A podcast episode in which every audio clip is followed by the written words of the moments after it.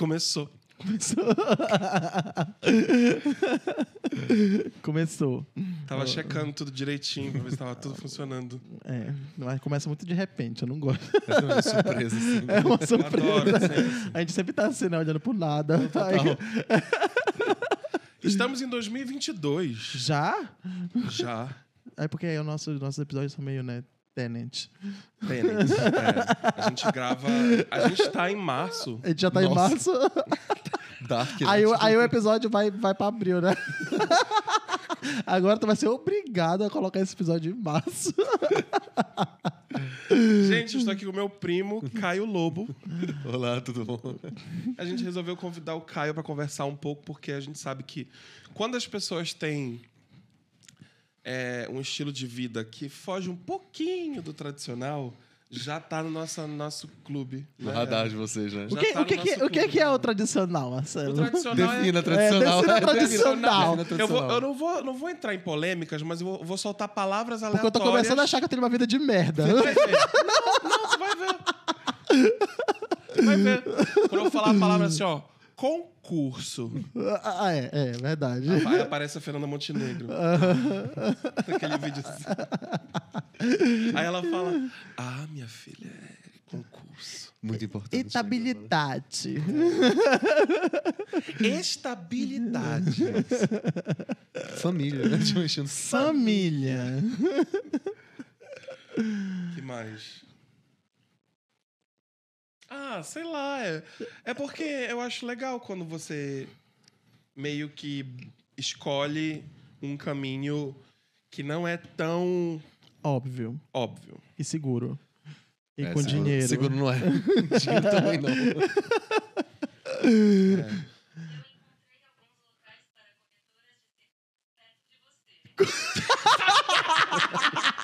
Do nada. Temos uma outra convidada aqui. Viu Isso cara? acontece é o muito Google. aqui, bicho. Ela resolveu participar. E olha que eu botei no silencioso. tentando te mandar alguma mensagem, né? Corretora de seguro. Ok, Google. Aí agora ela não habilita. Ela ficou triste. Gente, Ela só vocês entra. viram isso? Ela só entra no, no meio da conversa, é, do nada. Tá.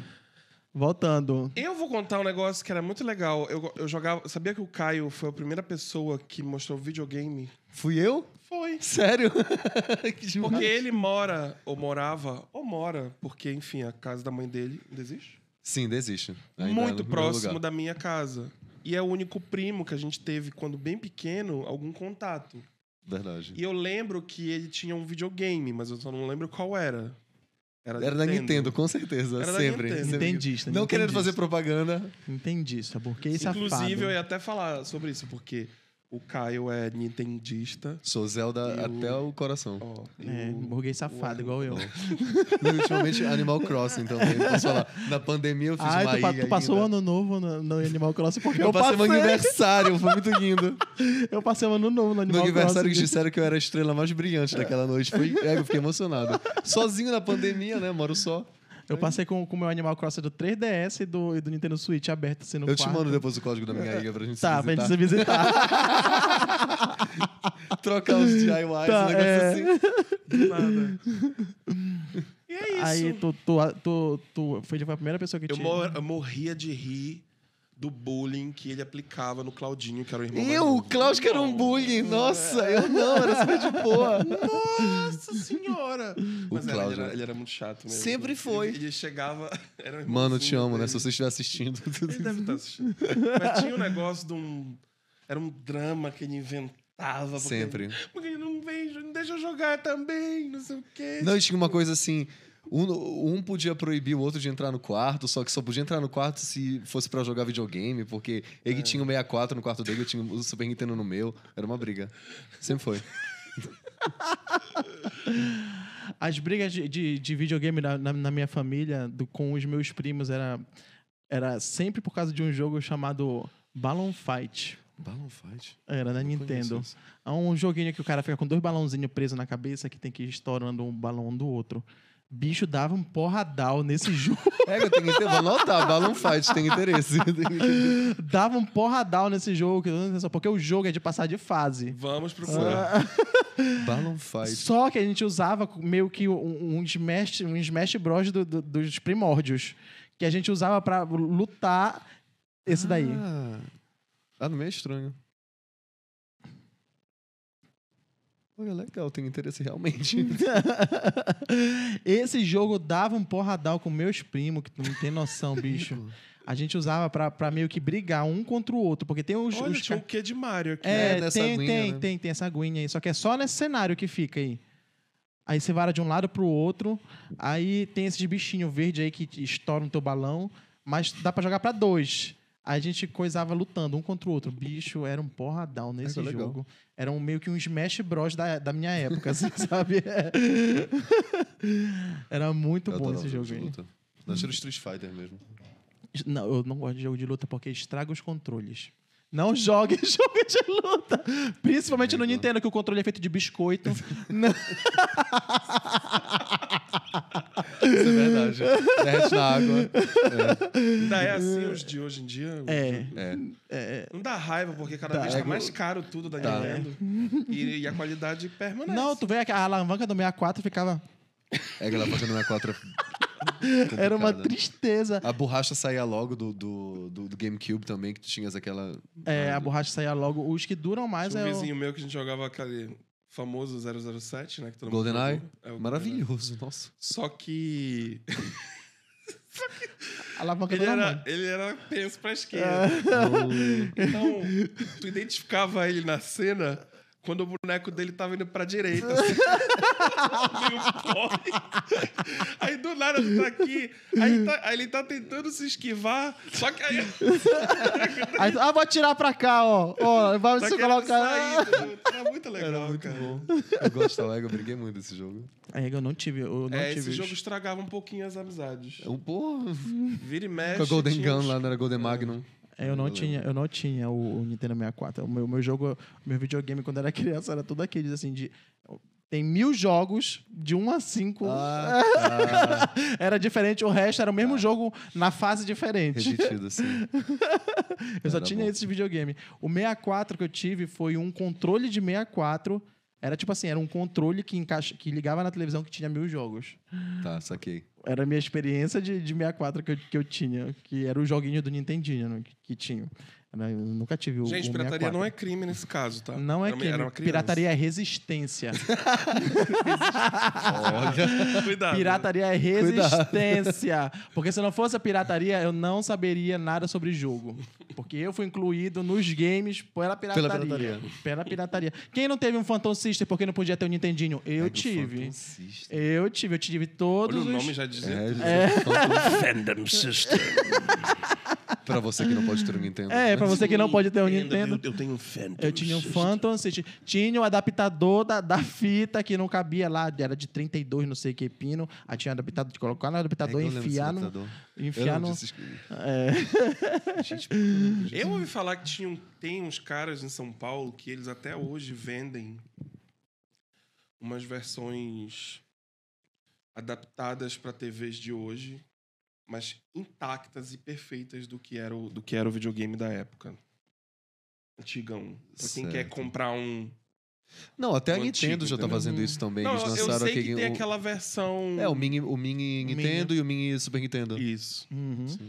É, meu primeiro videogame foi um Super Nintendo. Super Nintendo é uma porrada. Com Mortal Kombat 2. Que já vinha junto no combo. Quem era o, teu- o Eu personagem? duvido que o meu avô tinha noção de que no combo vinha Mortal Kombat 2. E o que era Mortal Kombat que 2? era Mortal Kombat 2. Nem precisava, Não porque sabia. na capa, eu nunca vou esquecer da capa. Porque, enfim, né? Era o quê? Era- dia era que tu vai- que tu ganha. Era, era, era todos os, os, os, os caras mais tenso que tem lá, né? Os monstros, as coisas. Só o nome Mortal Kombat, eu tenho certeza que ele não ia Eu pegar. jogava Não só com a ia. mulher de quatro braços. Como é que era o nome dela? Ah, era Shiva. Shiva. Shiva. É. Era Shiva. Eu jogava O nome dela é boa. Shiva. Eu jogava com Scorpion. Eu jogava muito com, a, com, a- com ela. Eu gostava de um que ia por baixo, assim, e pegava a pessoa por baixo, assim. ele- Não era o Smoke, o negócio? Era uma, uma sombra. Ah, era só, tinha a sombra, tinha o Smoke. Era uma, e ele era tipo uma legal. sombra toda preta. Eu adorava Esse era isso. bom. Adorava Esse era isso. Caio, você fez uma universidade, não fez?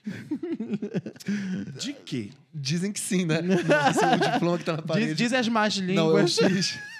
Não, eu estudei, eu fiz Relações Internacionais aqui em Belém. O meu bacharelado foi em Relações Internacionais. Eu fui da primeira turma do norte do país. É. Sempre gosto disso. E, e depois que eu terminei Relações Internacionais, eu entrei no mestrado em Estudos Europeus. Aí que foi que eu me mudei. Entendeu? Hum, então foi por isso. Foi por isso que eu me mudei. Vou fazer esse mestrado. Mas peraí, mas você já tinha. E esse mestrado tinha o intuito de. Na verdade, esse mestrado, ele te ensina tudo sobre política e processo eh, de decisão da União Europeia. Então, tu aprendes como a União Europeia funciona, tu aprendes as políticas que a União Europeia está trabalhando, tu aprendes eh, todo o embasamento legislativo que, da construção europeia, o histórico e tudo isso, e te permite atuar conhecendo esse processo de decisão. Então, o que eu faço hoje em dia é basicamente eu trabalho na área de monitoramento e defesa de interesses, então, eu defendo os interesses da associação que eu represento. Eu sou. Que é a União Europeia. Não, a associação Não, que eu represento é uma É associação. belga. Não, é europeia. É, europeia. É a Associação Europeia de Produtores de Equipamentos de Construção, de máquinas de construção. Então, assim, por exemplo, quando eu entro numa reunião da Comissão Europeia ou das instituições, eu represento, assim, de uma maneira bem simples, eu represento todas as escavadoras produzidas na Europa. Entendi. De uma maneira bem. Eu falo em nome delas. Tá Qual meio, idioma? tá meio que um chanceler. Não, é assim. Não, chanceler das escavadeiras. não, mas sendo Olha, temos um chanceler das escavadeiras. Chanceler das escavadeiras. Não, mas sendo bem sincero assim, eu sou, na verdade, um lobista, né? Dando agonia essa, essa Esse água. copo. Deixa eu botar pra cá. Se, Depois se eu tiver com tu pode pegar. pega. Não, porque pode virar e, e acabar com 10 minutos. Ah, Pelo amor de Deus. E... Não, mas é isso. Na verdade, eu sou lobista. É o que eu faço, trabalhando com lobby. Então... Tu é lobista? Ele é- tava confundido com o sobrenome, mas não tem. Não, não, não, Pois mas é, é... tipo, não, ah, é, po- eu sou- não, porque é eu importante fazer... Eu sou essa- baratista, então. Não, não, não, porque é importante fazer essa distinção, porque aqui tu tens uma conotação muito complicada quando é a questão do trabalho do lobby no Brasil. Sem dúvida. Primeiro porque não é Tu fala transparente. em lobista, Não tu é, já não é- pensa uma coisa negativa. Não, mas é por isso porque não é transparente, não é. Não, não- tu não tens. Não é. Como é que diz? Não tem, registrado, tu não tens a legislação que rege isso. Enquanto que na União Europeia tudo é completamente transparente. Tudo que eu faço, as reuniões que eu tenho, tudo é público, se é claro com instituições. E eu tenho meu registro de lobista junto do Parlamento Europeu. Eu, tu tens todas as regras que eu tenho que respeitar. Então é, é, é bem enquadrado nesse sentido. Não, mas, mas peraí, bora dar uma, uma pausa. Tá, vamos lá. O que, que Respira. é um lobista? Respira. O que, que é um lobista? Eu não sei. O que, que é um lobista? Tá, vamos lá. É, eu como eu te falei, eu estudei, eu estudei União Europeia, então Uhum. eu entendo a partir, claro, da minha experiência, dos meus estudos, eu entendo onde que que está cada legislação nesse processo decisório da União Europeia, ou seja, se é uma legislação que está sendo é, implementada, avaliada, revista, e eu sei como levar a opinião dos meus membros e participar desses processos enquanto eles estão ocorrendo. Ou seja, eu tento influenciar essas legislações para que elas sejam um pouco mais amigáveis às pessoas que eu represento, às companhias que eu represento. Esse é o, é o trabalho de um lobista. Ah, saquei. Mas assim, tu tens milhares de lobistas que trabalham em Bruxelas também, representando inúmeros setores, representando inúmeros interesses diferentes. é, E assim, não dá para englobar. Dá, bom, não dá para englobar. Nós não fazemos a mesma coisa. Então, por exemplo, como eu trabalho com máquinas de construção, as legislações que eu acompanho são legislações que a gente chama mais técnicas, ou seja, a minha parte especificamente falando é na parte de segurança do trabalhador, do operário. Então, são legislações que, que, que falam sobre o design, da, de como a máquina tem que ser montada, o design dessa máquina, e quais são os requerimentos, as obrigações que elas têm que ter. Por exemplo, a máquina não pode te, te eletrocutar, a máquina não pode causar matar. danos físicos. É, basicamente isso. E aí, os meus membros, quando produzem a- essa máquina X, vão ter que provar na documentação deles por que, que essa máquina não vai matar, basicamente. Minha, minha cabeça é o exterminador do futuro, sabe? Tipo, a, ma- a máquina se revolta. Mas isso, não, mas isso é uma discussão interessante, mas isso é uma Sim, discussão sim. interessante porque a gente tem falado muito agora na questão da inteligência artificial e das Sim. novas tecnologias. Então, o desafio atualmente da União Europeia com essas legislações é, eu chamo de eu, eu chamo não chama-se de legislações de produtos industrializados é saber se esse quadro legislativo ele, ele tá... como- Atualizado. Exatamente, ele está atualizado para os desafios que estão surgindo dessas novas tecnologias. Então é isso que a gente tem olhado. É meio que se. É, é, é meio que se. É, ver se, a- se a, a legislação está acompanhando a evolução da sociedade. Hum, Exato, exato. Até certo ponto, sim. O problema é que, tipo assim, muitas das dessas legislações são feitas já levando em consideração avanços tecnológicos. Porque, assim, pouco importa se na minha máquina tem, inteligência- tem, sei lá, um software de inteligência artificial ou não, mas eu vou ter que provar que ela, por exemplo, não vai. É, é, segura, né? que ela, é que ela vai ser segura por design já e que ela não vai, por exemplo, te, te machucar. Então, independente dela ter inteligência artificial ou não, a solução técnica que eu vou colocar naquela máquina vai ser, vai levar em consideração isso, vai levar em consideração a operação dela, ou seja, pouco importa o tipo de tecnologia, mas todas as vezes eu vou ter que provar que a máquina não vai te eletrocutar, que ela Esse não é vai teu te causar. É, não, mas o meu trabalho é Não, o basicamente teu trabalho é chegar lá pra provar que é. Mas inclui que também. Pode ser, inclui- se isso está sendo discutido, pode ser. Inclui também, tipo, é, a máquina ela coleta dados e que não vai vazar os dados. Sim, na- mas isso já é uma outra legislação, eu não é uma- acompanho tu, essa. Tu, não, tu não acompanha esse Não, tipo isso de é- coisa. é isso é outro negócio tipo de. de- de- É um colega meu que acompanha essa Ah, legislação. saquei. Mas Essa existe. é o- Existe, existe. Ah, legal. De uso de legal. dados. Uhum. Sim, sim. E ela se tornou um- uma complicada, né, esses tempos. Bastante, porque até teve uma, uma- quase uma transposição aqui, transposição é a palavra errada, mas vocês também fizeram uma lei parecida com a que tem na União Europeia. Só que quando a gente fala de dados, o pouco que eu conheço é que tu tens os dados pessoais, ou seja, das- do utilizador e das pessoas, né? E tu tens os dados das máquinas, ou seja, o dado que a máquina está coletando de, do, do- da sua eficiência, do seu uso, de como ela está tratando certos, não sei, certas coisas. E então, como a gente vai lidar com esse dado que as máquinas coletam é outra discussão. Hum, saquei. E isso a gente a gente está se envolvendo mais nesse segundo passo. Mas, não, mas eu não faço mais isso. Então, o meu trabalho basicamente é. Como eu falei para vocês, como a profissão do lobista na União Europeia é bem enquadrada, Uhum. é, a pró- as próprias instituições europeias querem que essas pessoas participem ativamente desse processo de discussão legislativa, bora chamar assim. Porque eles, claro, eles não têm os, o, eles não têm o know-how suficiente e pessoas suficientes para estarem dando o feedback em nome da indústria lá dentro mesmo deles. Então eles querem que a indústria traga para eles opinião. Claro que no final das contas eles vão fazer o que eles bem entenderem. Mas eles sabem a quem consultar, eles sabem o que eles querem eh, saber o- e o que eles precisam para fazer legislações eficientes, porque é do interesse tanto do utilizador quanto do legislador. Entendi. Hum, entendi. Se uma legislação ruim, a- a- no- é por isso que eu digo, pelo menos o, o trabalho que eu levo, é, eu não vejo de jeito nenhum conflito. Pelo contrário, é do nosso interesse que a legislação continue evoluindo, que seja uma legislação clara e fácil de ser aplicada, e também está do interesse da própria União Europeia que essa legislação seja uma legislação eficaz, que possa ser cumprida, que não cause, cause é, danos, é, que não cause peso financeiro demasiado para essas companhias. Porque, claro, a gente precisa também pensar desenvolvimento econômico, geração de empregos. E, e é por isso que, eles, que, que é bem-vindo o trabalho do lobista ne- nesse contexto. É muito importante. E, e por que tu diz que aqui no, aqui no Brasil também tem isso?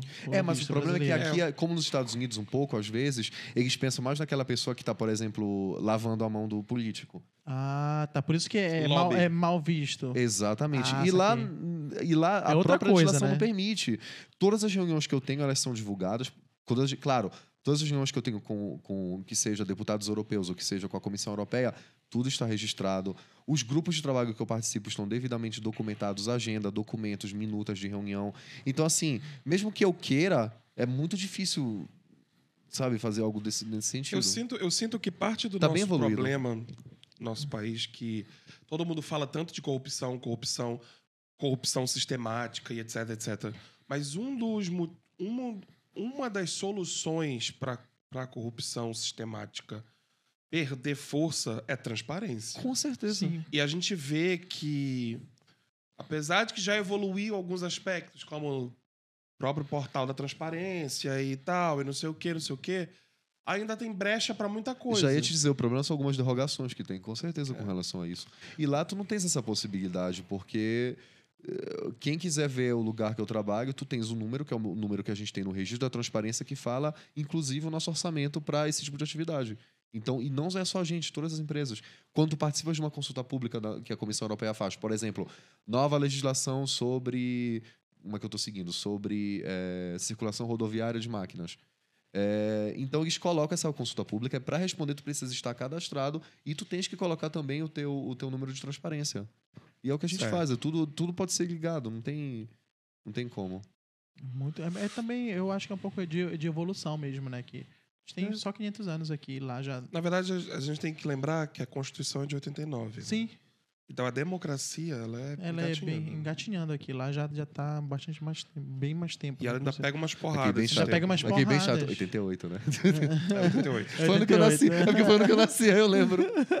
Mas. Não é de 89, é de 88. Corrigindo, é errado, né? Deixa eu te perguntar também assim, aí na a tua jornada no sentido de a gente estava comentando aqui antes de começar sobre ter começado tua primeira visita fora de viagem assim, foi o intercâmbio, né? Tua primeira experiência fora do Brasil. Foi para os Estados Unidos. Isso. Não não foi para as cidades grandes badaladas, né? Foi para um Como é que foi a experiência? Não, porque ba- basicamente quando tu faz esse intercâmbio né, durante a tua, o, o teu ensino médio, né, aqui no Brasil, é, para ir na high school americana, o que eles tentam te colocar é numa cidade um pouco menor, normalmente para tu teres um pouco essa, essa noção do que é a vida do americano típico. Então eu acho que esse intuito foi cumprido. Típico. Não, é, Muito não, eu, comprido. não, não, não, eu acho que sim. Eu acho que sim, porque eu, eu fui para uma cidade. é, eu fui para o estado de Dakota do Sul, que não deve ter um milhão de habitantes, não sei agora, não chequei. Mas e a cidade é chamada Britain, e a cidade tinha 2.500 pessoas, 2.000, 2.500 pessoas. Ahm, mas assim, foi ótimo, porque a escola era uma. Era uma escola bacana, os alunos americanos típicos, eu, eu me envolvia nas atividades extra- extracurriculares também. Então foi uma experiência bem proveitosa. Ainda bem que tu não foi pra É, Massachusetts. acho que apareceu a Brittany da... Não, é porque é B-R-I-T-T-O. Ainda bem, ainda bem que tu não foi BRI, Massachusetts, porque eu não sei nem falar isso. Não, tem uma cidade lá cabrosa, assim, que tu não sabe dizer. É essa daí. Massa- Massachusetts. Eu não sei nem falar Massachusetts. É, mas é dificinho mesmo pronunciar isso aí. É quase na Dakota do Norte. Tem nada, só tem uma escola, um cinema. Ah, igual aquela Uma cidadezinha rua do, principal. aquela cidadezinha do interior que só tem aquela igreja Não, no mas meio da eu cidade. te confesso que a melhor pipoca que eu comi na vida foi nessa cidade. A pipoca era muito boa. Pipoca? A do cinema. A pipoca do cinema de lá era muito boa. É a melhor lembrança que eu tenho. Foi uma merda, né? A melhor lembrança que eu tenho é a pipoca do cinema. Curioso. Não, Olha, curioso. o cinema, inclusive, é esse. É, eu acho que é. É lá mesmo, Britain SD. É tipo, é tipo, é uma cidadezinha com uma rua só, assim, naquelas. aquelas É aquela rua principal, filme, rua igual de principal. faroeste. Sabe o que tá me lembrando? Ah, Igual de faroeste. Aquela rua louco. da... É porque o processo de urbanização americano é muito assim. Uma rua principal, as casas nos subúrbios. Louco, louco. Muito legal. ah, aquela, ca... aquela rua de... É aquela rua que tu vai passando assim, as pessoas vão Um fechando. lugar silencioso. É, dois. parece. Nossa, Sabe qual é? O 2? não tô lembrando. Não, não vi o dois, eu acho. O 2, eles mostram um pouquinho antes, no começo, do que aconteceu quando os aliens chegaram. Tá. É Mas aí, que- tipo, eles mostram a cidade inteira. E é assim E mesmo. lembra? Igualzinho. lembra. É, mas essas cidades americanas, elas todas seguem esse, esse estilo dessa questão da urbanização. É. Tanto que, por exemplo, o, o- a coisa mais interessante pra fazer no final de semana era pegar o carro, dirigir pra uma outra cidade onde tinha um Walmart. Foi no supermercado. É, mas é, assim, não tem muito o que fazer. É é a realidade do lugar. Mas me diverti muito, gostei que só de lá. Como é que foi a experiência? Olha, Seis meses. seis meses. Deveria ter ficado mais, mas eu tinha medo do vestibular, né? Aí eu Hum. falei, ficar só seis Tinha medo do meses. vestibular lá ou aqui? Não, aqui, né? Na Aqui. volta, né? Uhum. Porque era naquela época que tinha um processo seletivo em três anos, da UFPA. Ah, sim. Então eu fiquei meio nervoso, porque eu tava no meu segundo ano ainda. E, mas eu queria ficar, só que todo mundo já sabia que pra ficar, para estender por mais seis meses era complicado, então eu acabei desistindo da ideia. Mas. E qual era a pergunta mesmo? Esqueci. Não, a gente tá meio que revisando Ah, um tá. pouquinho. Não, foi interessante, foi interessante. Assim, eu, eu, eu me diverti muito porque, diferente das escolas daqui, eles também colocam um peso muito interessante em, em, em- em- matérias que tu não vês aqui, por exemplo, psicologia, jornalismo, é, cu- culinária. É bem legal. Então, eu aproveitei esse tempo para fazer coisas que eu não fazia aqui. Coral. Foi É, bem divertido. legal. É. Muito Não, eu legal. acho que pra isso valeu muito, sabe? É uma experiência bacana a experiência da, da, da escola americana, Muito nesse legal. sentido. Claro que, ao mesmo tempo, Mas isso é o extracurricular deles ou não? não, é, a o- matéria. Então, é assim, o- como tu cursas química, tu cursas tu cursa- também culinária. Hum, entendi, muito legal Mas o problema é que, por exemplo, a escola não, não- Eu acho que a escola daqui, na teoria, ela te prepara muito melhor. Principalmente porque tu estudas muito mais matérias e tu avanças muito mais algumas matérias que lá tu não avanças. Por exemplo, química orgânica, lá eles só vão ver na faculdade, se eu não me engano. Uhum, entendi. E- mas claro que devem ter algumas escolas públicas que ofereçam a possibilidade, caso tu queiras ir mais a fundo. Mas assim, não é muito a regra. Sem falar geografia, que eles são muito ruins geografia. Péssimos geografia, que só sabem da, da história deles. Isso é absurdo. É. Não, tu tens, tu tens, tu sempre tens que fazer um curso é, de uma matéria americana, que no caso é história americana. ou- Eu fiz história americana, foi bem interessante. Aprendi coisas que eu não fazia ideia. E assim, aí depois, como é que foi? Eu Pra voltei pra chegar, cá. Voltou pra cá. Fiz o meu vestibular, passei em Relações Internacionais. Cursei, na verdade, seis meses de Direito e Relações Internacionais juntos, mas aí eu larguei Direito e fiquei só com RI. Tu já sabia que era Relações Internacionais? Já tu queria? sabia. Tanto que foi a primeira turma aqui na universidade, quando abriu. E, e eu fui da Tu, tu primeira já turma. queria rasgar fora, na verdade. Já também. é. E outra Essa é grande verdade. Sempre quis. é. Eu era moleque, andava com mapa debaixo do braço, desse tipo. Tu já Decorava gostava de aprender idiomas? Já. Eram. Tu, tu tem esse trait de, de gostar de idiomas? Mas a questão do idioma foi Ou foi aos pouquinhos. Eu sempre gostei, Expandindo. mas eu sempre gostei. O negócio é que, assim, o inglês... Eu comecei a aprender inglês com 9 anos porque eu queria entender o videogame, né? Sim, isso é Eu clássico. queria entender Zelda. A gente já, fala, já, que já falamos de Zelda. isso. Eu aprendi inglês aí. Mas é, mas é exatamente por isso foi meu motivador. Eu falei, não, eu quero entender o que tá sendo, né? O que tá Dito. acontecendo, né? E, e aí eu comecei a aprender inglês, eu terminei com 16 anos, logo antes do intercâmbio, aí eu fui. E aí quando eu voltei do intercâmbio, eu comecei o espanhol também. E. Aqui mesmo. Sim, e. E o francês eu comecei na faculdade. Hum. Foi isso. Quantos anos levou pra tu aprender? O quê? O- Pra tu começar a virar chavinha? Porque eu gosto. de- Essa pergunta é meio canalha, né? É, aprender inglês ou aprender espanhol, aprender. Não. Mas quando é que virou a chavinha, assim, de. Hum, Em inglês eu não sei te dizer. tá, mas porque eu- espanhol e, e francês, por exemplo. Espanhol é rápido. É. Espanhol é rápido porque é parecido com português e tu pode desenrolar um pouco. É. Dá, não, a chavinha vira rápido. Agora, Eu me francês... formei em espanhol, mas. Aham. Dei aula de inglês, mas parei por aí. Eu ia começar italiano, Tá bacana. alemão, francês. Eram as três que eu queria. Uhum. Mas acabei ficando com preguiça, empurrando com a barriga. É, eu e acabei não, não emendando. Francês, a chavinha virou de vez mesmo. Quando... Mas eu só fui ficar confortável falando francês quando eu me mudei pra Bélgica. Não, mas então aí, quando é que, como é que foi esse, esse timeline aí? Foi. Fez direito, não Uhum. curtiu, não concluiu. Não, ao mesmo tempo eu tava fazendo RI, terminei RI. Relações internacionais. Sim, quando eu terminei Relações Internacionais, eu fiquei dando aula de francês aqui ainda uns meses e foi o tempo que eu enviei candidatura para mestrado fora. Hum, E aí eu lembro que eu fui aceito em dois mestrados, um em Bruxelas e outro em Louvain, Louvain-la-Neuve, no caso, que era a Universidade de Louvain na Bélgica francófona, porque tu tens também a Universidade de Louvain na Bélgica é, flamenga, né, que fala holandês. uhum. E, e eu fui aceito e decidi ir pra Louvain porque a cidade era menor e eu achei que a- o, o baque ia ser um pouco mais... Hum. ia ser mais tranquilo. Foi boa a estratégia? Maravilhosa, você lembra da minha avó? da vovó quando ela viu a foto? Então me informe, por A tua favor, tia o avó? nome. Não, você lembra... Laurent, que quando eu não, mostro- não fale, não fale francês. Não, pô, tu pode colocar é, université, uni- université com TE, né? Bem, bem letra por letra. Université. Isso não tem mudança. Université. Espaço. Catholique com TH. Cat... Aí, tá, aprendeu. A primeira aí. Nossa, já foi. Põe na imagens. Eu lembro que quando a minha avó olhou uma determinada foto, acho que foi esta. Não lembro, acho que foi uma foto tipo assim da praça principal. Foi uma foto assim que ela viu. É, ela falou: Ah, tu vais gostar de ir pra lá. Tem, muitos, tem, tem muitas mesas, o povo bebendo. Vovó. Aleatória. Ao mesmo Ela tempo. já viu o pessoal bebendo. Ao mesmo foto. tempo, foi. Ao mesmo tempo, ela quis ponderar, porque eu fui aceito na Universidade Católica de Louvain e na Universidade Livre de Bruxelas. E ela falou: você deveria escolher Louvain porque a universidade é católica. a tua tia-avó dando o teco dela. Tu conhece. Delita, né? Tu conhece. Se ela tem algo a dizer, ela vai dizer. Não, católico é melhor. É, mas assim, mas lá na Bélgica, o país é totalmente. Como é. é, como é que diz que não tem religião? É, Ateu. não é que é ateu, é, igno, é igno- quando não mistura, reli- Agnóstico. não, quando mistura religião com, com o Estado. Ah, Ah. Entendeu? Eu esqueci a palavra. Breve. É, e como o país é assim, então dá na mesma universidade católica, não Laico. católica. Laico, exato. Uhum. O Estado laico, dá na mesma se a universidade é católica, se não é católica, é tudo a mesma coisa. Essa é a o- praça o, principal. O povo bebendo nas escadas. Ali, olha. É, Lá você ficou quanto tempo? Você Lá bebeu- você bebeu nas Você escadas? bebeu nas escadas? Aí sim, né? Mas, mas pega uma água pra Não gente. entrando, não entrando em detalhes, eh, tinham festas universitárias lá que eu nunca esqueço, que era assim, e os belgas é tudo meio doido, sabe? Eles são os franceses bem doidos. Se- não, não vou dizer que eles são franceses, mas é como se fossem os franceses, só que assim, ligando o foda-se. E eu lembro que o negócio era o seguinte, as festas, eu me lembro que a primeira festa que eu fui, eu cheguei lá, eu perguntei, ah, licença, onde é que é o banheiro? Aí a menina vira pra mim, ah, é qualquer lugar.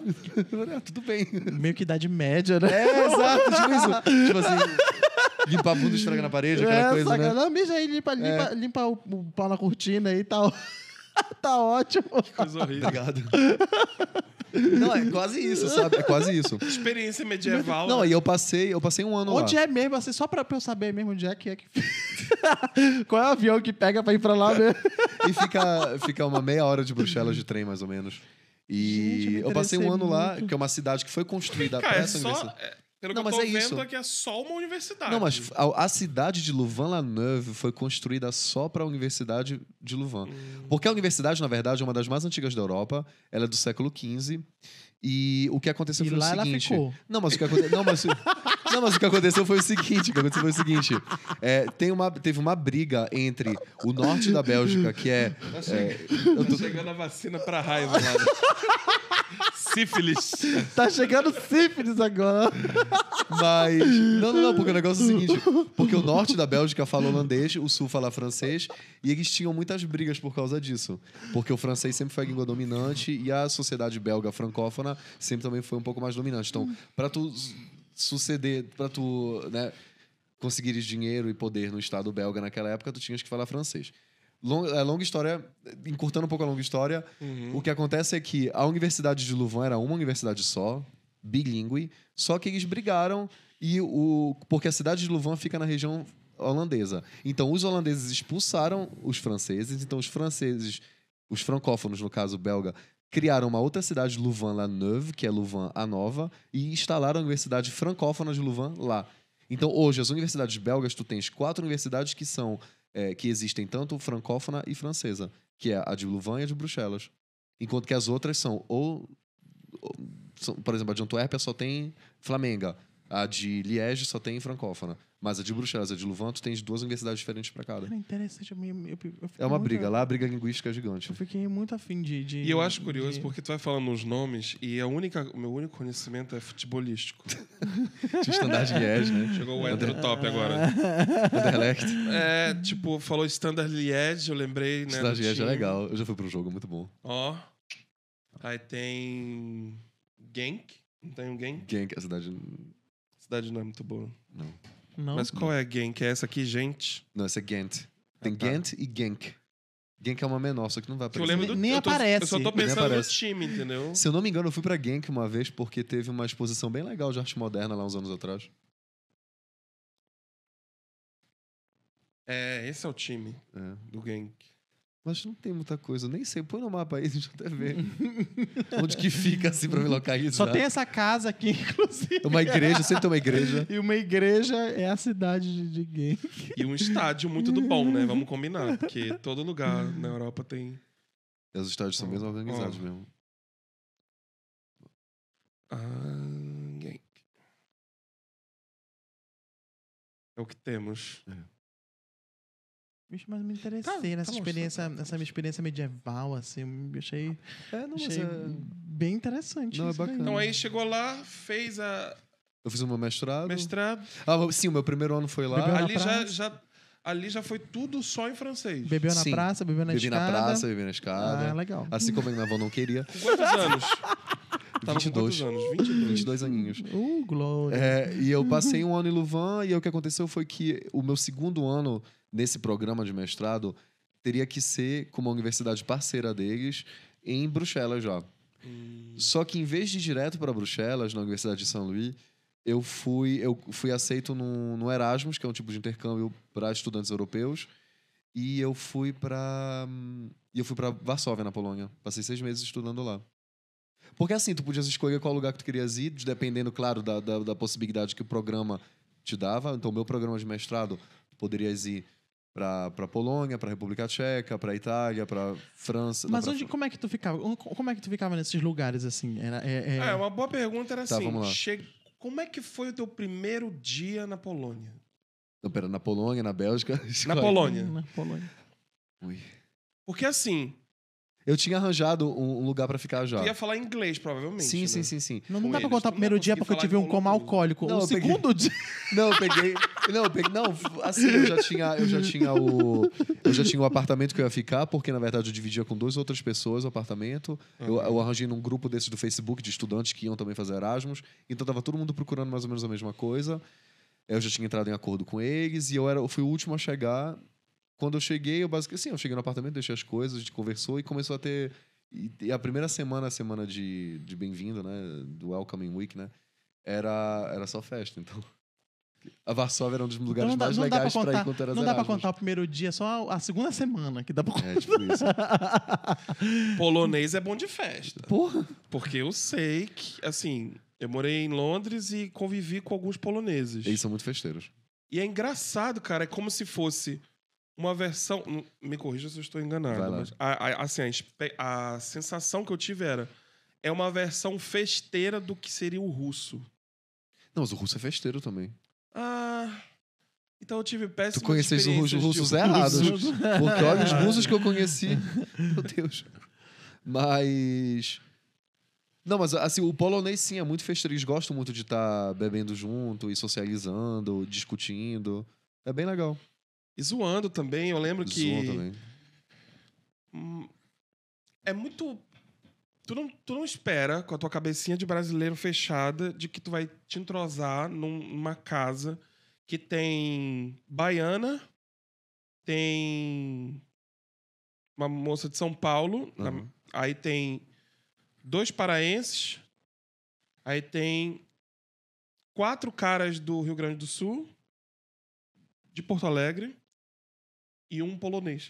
Nossa, A primeira pessoa que eu me entrosei em toda essa casa foi o foi polonês. polonês. Porque ele já chegou lá. A gente chegou e só tava ele, né? Uhum. Nessa casa. E ele, assim. Estranho de tão simpático, porque aí é que eu vejo o quanto. A experiência serve pra você quebrar logo os paradigmas. Certo.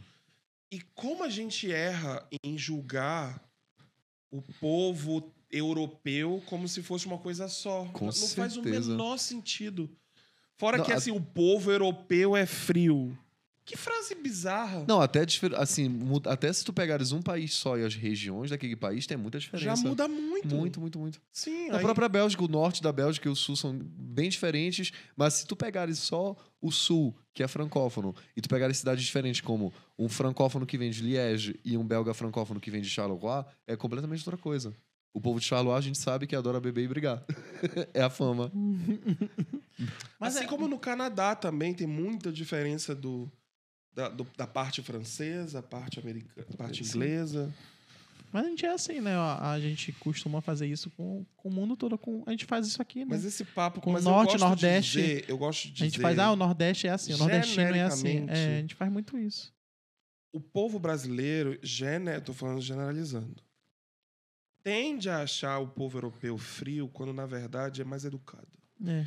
É, é a eu acho que a- é o o negócio também. é- comportamento em público do brasileiro às vezes, é igual de um macaco, gente, de, Não, um, não- de um bicho. Hum, Quando tu tá em grupo, comparação meio triste, mas. muda- mas é no sentido de Mas é no sentido de, tipo. no sentido de que a gente É porque a grita gente- e a gente berra Sim, e a gente, faz- é muito exagerado nesse sentido. A nossa Entende? cultura é uma cultura. Porque assim, se tu Não é, o não, é que, italiano... não é que tem cultura melhor, cultura pior, é porque a gente é naturalmente assim. A Mas gente olha se não grita, a gente sentido. fala alto, a gente quer envolver todo mundo e quer ser íntimo O e quer fazer italiano tem muito disso. Só que Sim. ele faz isso em alguns lugares. Hum. Na rua, pode até ser que ele grite para um amigo dele tudo uma vez ou outra. Mas não é igual aqui. Entendeu? Então aí o que acontece?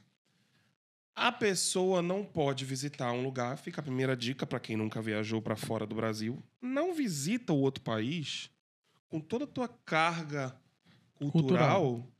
E sim, abra a mente, a cabeça. Não, sim, sim, abre a sim. cabeça e entra num, num país sem esperar nada, porque daí tu vai aprender sobre. Porque Não, eu acho, eu acho senão também. Tu fica, tu fica frustrado. Não, mas eu acho também, frustrado. por exemplo, quando eu tava fazendo meu mestrado, claro que era natural, eu sendo brasileiro, eu ir atrás das culturas que, que são mais parecidas com a minha. Ou seja, até eu- ter amigos brasileiros, eu acho que esse que é o problema também, sabe? não eu acho que esse que é o problema também, porque tu te privas de conheceres outras pessoas, outras culturas. Eu É. via muito europeu andando Eu entre era- si, espanhóis andavam entre si, portugueses entre si. Eu fui Era um muito triste. criticado por brasileiros, sabia? Eu Por causa passei disso? seis meses lá e eu não queria andar com brasileiro, eu não queria andar com argentino. Eu queria experimentar as culturas diferentes, as mais distantes possíveis, no sentido de convidar para passear, para conversar. Porque eu sei que é- não é também uma coisa cultural deles, em geral, te convidar para alguma coisa. Não. Exato. Mas só que aí, tu, se, se tu tiver um jeitinho e uma abertura, lá no intervalo da aula, tu vai lá, chega, tu acaba conseguindo. Aí tu entra, aí tu consegue, aí tu conhece, aí tu convive. Só que tu tem que ir bem aos pouquinhos e conhecendo, mas precisa querer. Aí o que, que eu percebi? Percebi que tinha muito brasileiro que pagou muito caro por esse por essa libra por Uhum. seis meses para estudar lá e que vivia com brasileiro o tempo todo falando adianta, português né? e, e, cara tu tá ali fazendo um- uma especialização em inglês britânico só que tu não fala nem o sotaque britânico tu quer falar o sotaque americano porque tu é brasileiro teve essa também também fui Sério? criticado Teve briga. porque o papo é o seguinte: eu fui com a cabeça assim, bom, eu acabei de form- me formar de inglês dito americanizado, né? Americano. CCAA, 13 anos da minha vida. Uhum. Então, nada mais interessante do que eu expandir isso indo fazer um- uma especialização de inglês britânico. Isso faz E, sentido. especi- e especificamente inglês da Inglaterra, porque Uhum. também esse termo tá meio né, equivocado, inglês britânico, que não existe bem isso. Quando a gente chega lá, a gente descobre que assim, é o inglês da Inglaterra, mas beleza. Aí chega lá, eu era o único que estava tentando aprender os sotaques, as gírias, os termos, etc., da região. E eu via muito brasileiro achando estranho eu tava falando. Tinha um paulista que, inclusive, não era antipático nem nada, ele era muito simpático, muito gente boa, ficou um amigão meu, mas ele vivia questionando assim isso. Cara, eu acho muito estranho tu tá tentando falar o inglês é, britânico, sendo que tu é americano. Tu pode falar o inglês americano do americano aqui. Porque é o que tu aprendeu, não é? No colégio, na faculdade, não sei aonde.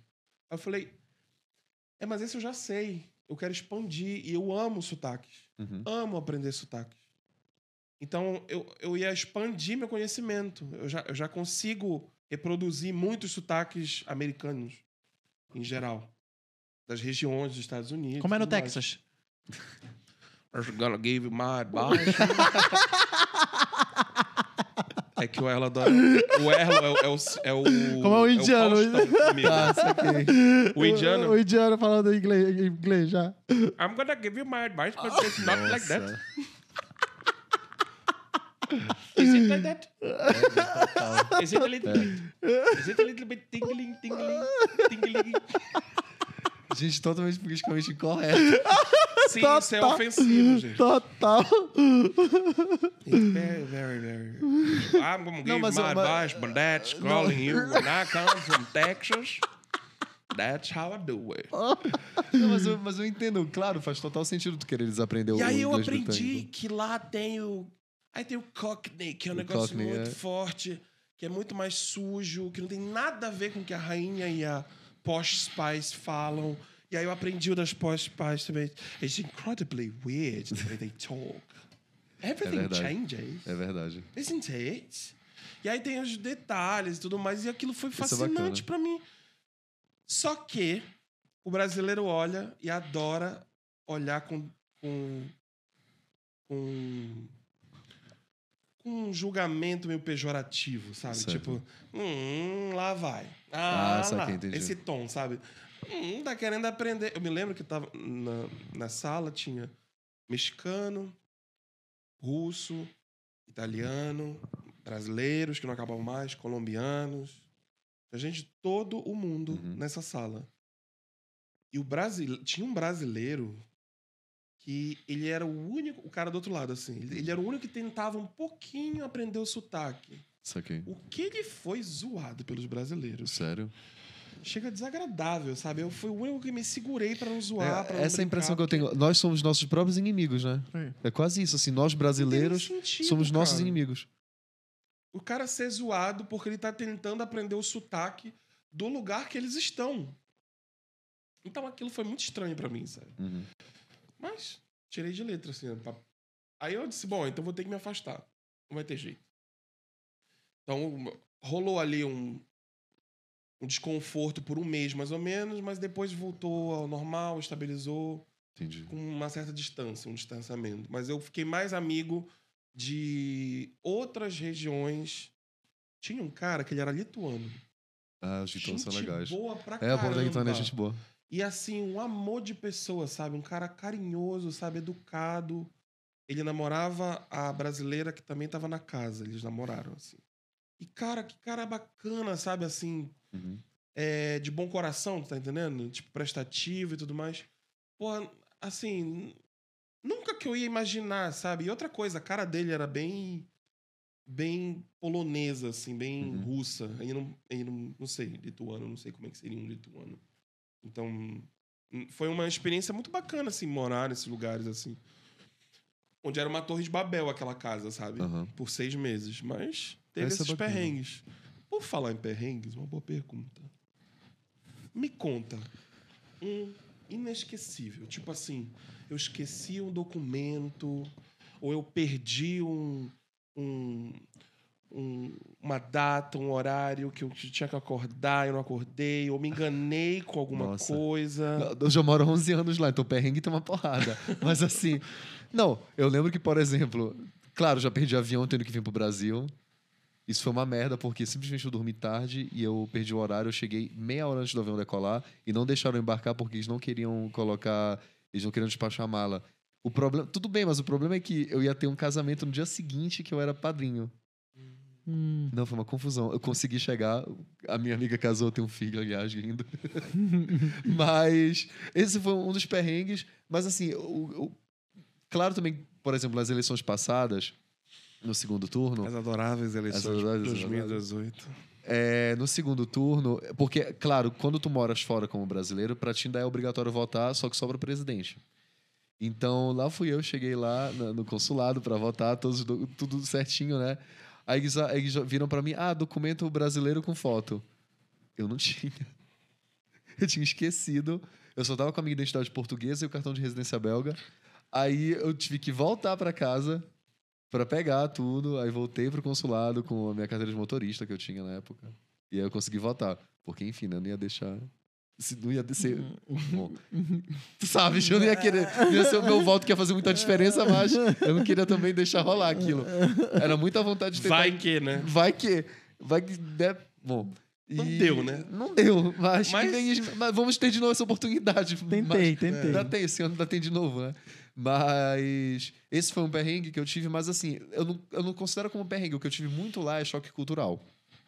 Ah, interessante. Então eu colocaria isso como um anexo dos perrengues. Mas, Porque... é, mas é tenso. Não, com certeza, porque, claro, tu já chegas lá com aquela tua mentalidade de brasileiro. Rolou um pet peeve. Rolou um- Não, um- é, rolaram uns- algumas coisas assim que eu não entendia e até hoje eu não Como é que entendo. fala pet peeve em português? É um... Não Mico. faço ideia. Ah, tá. uns micos. É porque, assim, o, o problema é que, assim, claro que a gente vai com aquela nossa cabeça de brasileiro, mas o problema é que, tipo assim, tinham muitas coisas que na minha cabeça eram questões de senso comum. tu tá entendendo? Que tipo assim, seria comum a todos. Seria comum a todos agir da maneira X. Tá, os belgas, eles são muito... Europeu é um pouco assim, mas belga também, especialmente. Eles são muito é, centrados neles mesmos, eles são muito egoístas. Então, assim, eu te dou o exemplo do que aconteceu com um amigo meu. Ele tava numa praça, no meio, na frente do Palácio Real lá, uma praça que tem, um parque. Num domingo, 11 da manhã, é, levaram a mochila dele, os caras saíram correndo e ninguém fez nada, fingiram que não aconteceu nada. Meu amigo gritando, ó, levaram minha mochila e tal. Zero. Isso aqui ia todo mundo correr atrás, pega ladrão, não sei o que. Lá não teve, né? É, Tipo, o normal era vocês correrem atrás é, jogar um ladrão. tênis no cara, sei lá, um negócio assim. E ninguém fez nada. Não, Gente, pra mim era então- normal, Então claro. é pô. normal roubar lá que ninguém vai correr Não, eu- não, mas, as- não, mas é verdade. Por exemplo, uma amiga minha andando de bicicleta, tava molhado, aí ela escorregou com a bicicleta, caiu com as compras no chão, assim, ela tinha ido comprar roupa. E as pessoas, ao invés de ajudarem ela, passaram por cima das coisas dela. Teve um que pisou em cima da sacola de roupa dela. Acabou de sair da loja. Nesse nível. Curioso, no- no- É, eu ouvi falar isso. recentemente que o Japão é bem diferente disso aí. Que o pessoal na rua. Ajuda, né? e tal. É, eles pensam muito no é, coletivo. eles ajudam muito. Inclusive, se ofendem se você, por exemplo, quiser dar uma gorjeta. Se ofendem. Tá. Se você. Sabe a, cultura do americano de dar gorjeta no final de um, de um Tipo. restaurante? Um, É, mas tem alguns, tem alguns países na Europa que são assim também, porque eles... Mas assim, ele sai correndo de lá. A mulher sai correndo de dentro do restaurante, Pra te vai te buscar, te devolver. E, e com uma cara de ferrada, de de fudida, assim, que ofendido, dá, né? É. que dá, dá, um, dá uma dó, assim, entendeu? Não, mas tem alguns países na Europa que são assim mesmo, que eles ficam ofendidos caso tu deixe gorjeta, porque eles dizem, ó, já tá incluso, não te preocupa. Na Bélgica vai de ti, se tu quiser deixar a gorjeta, tu deixa, senão não precisa e tá tudo bem. Ninguém vai te julgar por deixar ou não. Eu, sei- eu vou lá, eu vou lá na segurança. Pode gorjeta? É É, mas é. Mas é muito complexo. Não, mas é, e até- lugar, Porque cada país tem um costume. Sim. É muito Nesse complexo. É muito Não, isso é complexo. verdade. tu- gorjeta- Eu sempre pergunto, quando eu tô com algum amigo meu, eu pergunto, ah, é normal deixar gorjeta? Vai dizer. Não, o- não é irônico, porque o americano ele, ele se gaba disso, mas ao mesmo tempo você cria uma sensação de que só vai ser bem tratado se você der a Não, mas tu gorjeta. sabes que também a questão do americano da gorjeta é porque os salários lá de quem trabalha nesse setor Isso são péssimos. Isso eu sei. E muita gente depende da gorjeta. Mas o que, eu, o que eu sinto, o que me faz. O que, Então é que outra toda lógica. essa experiência, essa lógica me faz sentir quando eu saio do estabelecimento é. Será que ela realmente era tão simpática como ela foi comigo? Ah, tá. Porque Ou será só aquele gorjeta? É, porque eu já tive. Lá nos Estados Unidos, eu tive uma experiência de um restaurante que a mulher foi assim, uma coisa tão linda, tão fofa, tão amável. E, ela- e eu não consegui decifrar. E eu tava sozinho, então, aquela coisa, tá sozinho, tu não tem o que fazer, né? É, tu vai começar. E eu começo a olhar cada detalhe de cada coisa. E eu, e eu observava ela. E ela, incrível, o atendimento foi impecável Super atenciosa. super atenciosa e eu nunca fui atendido tão bem. E terminou, eu dei a gorjeta, eu, eu não consegui. diferenciar se. É, Era- Se ela era não era- genuíno ou se era. ela não era nem Ah. muito jovem, nem muito meia idade. Então, assim, não dá nem pra tu dizer assim, ah, sei lá, ela já é madura, já tá, já tá experi, já sabe. Não, não era assim. Era tipo uns 30 e poucos, sabe? Uhum. de idade, mais ou menos. Mas, cara, foi estranho. Aí eu cometi uma gafe sem querer com relação à gorjeta. Foi quando eu cheguei no aeroporto. Que uma moça chegou super atenciosa da, da de uma companhia, super atenciosa, já pegou nas minhas malas, me ajudando. Eu achando que ela só tava me ajudando. Ah, saquei. Hum. E ela queria eu gorjeta. esqueci. Sabe quando tu tá aperreadíssimo? Foi a história que eu contei, que eu Sim. perdi o voo, inclusive, lá em Nova York. Eu já tava aperreadíssimo de horário de voo. Então, na minha cabeça, pô, pelo amor de Deus, que bom que você me ajudou, porque eu tava com duas malonas e mais uma mochila. Então, tava impossível de eu tirar do carro. Quando eu vejo, ela já me ajudou assim. Aí, ela me levou. Ela arrastou essa mala com gosto Nossa. Atravessou o JFK inteiro comigo. Só que eu tava tão preocupado com uma coisa que eu não puxei. Sei lá, 10 dólares, 5 dólares, que era o que eu tinha. Não tinha já tava zeradaço, quase acabando a minha grana. E ela como reagiu? E ela, ok, thank you. No, th- thank you. Just thank you. Aí ela virou, ok, thank Cara, minha culpa, ela Nossa. entrou assim de um jeito que ela fez questão. Parecia coisa de filme essa cena, sabe? Ela virou assim e falou assim: "Hum, ok, thank you. Just thank you. Aí eu Nossa. fiquei assim. Eu não, não tinha caído a ficha. Não tinha entendido, né? Aí eu. "Yeah, Thank you, thank you for the help. Ela, yes, thank you for the help. E foi embora. Nossa. Quando caiu a ficha, eu falei, caralho, eu não dei a gorjeta. Aí eu também fiquei, fiquei pensando sobre isso, entendeu? Essas duas experiências me fizeram refletir bastante sobre essa cultura. A pessoa que estava me ajudando era a outra pessoa. E ela já era automático. Sim, Quando ela certeza. viu que não, que não rolou, outra pessoa Nossa. sabe?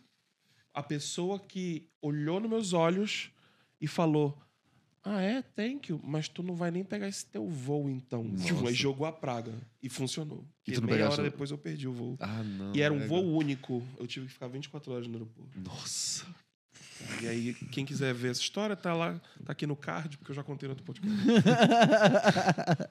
Fiquei 24 horas dormindo. Tu, tu já teve algum perrengue de aeroporto, assim, de, de, de te levar pra salinha, de, de te revistar? Nadinha. É, porque eu morro de medo. Eu acho que é a única coisa que eu tenho pânico de- é do cara. Não, aí não passou lá naquele negócio. Aí o cara, não, bora lá salinha. Porque a essas alturas, eu, eu já, eu mesmo já me questiono. Pô, mas será que você não tem uma bombinha?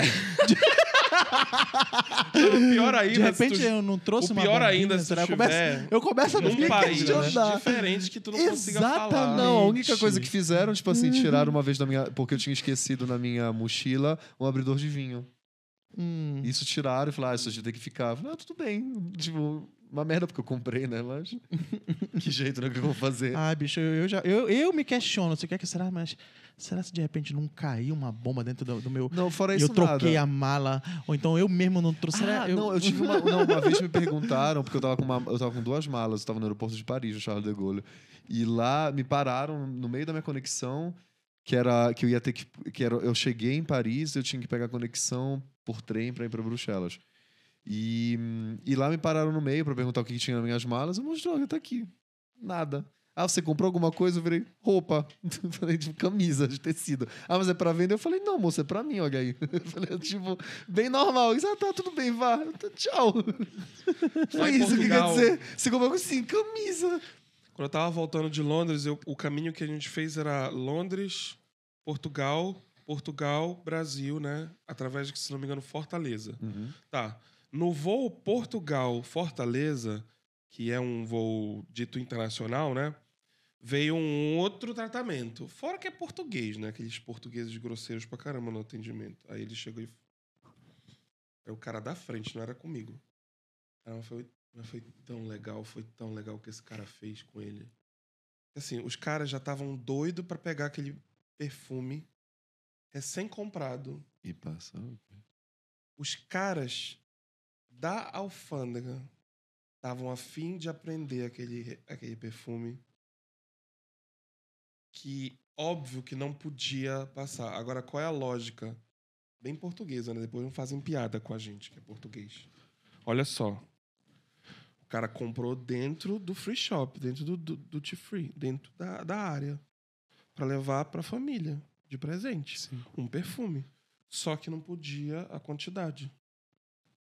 Aí eles, não, mas peraí, eu acabei de comprar ali, tá ali, dá pra ver daqui, ó. A loja. Duty Surreal. free. Aí eles, não, não pode, senhor, não pode.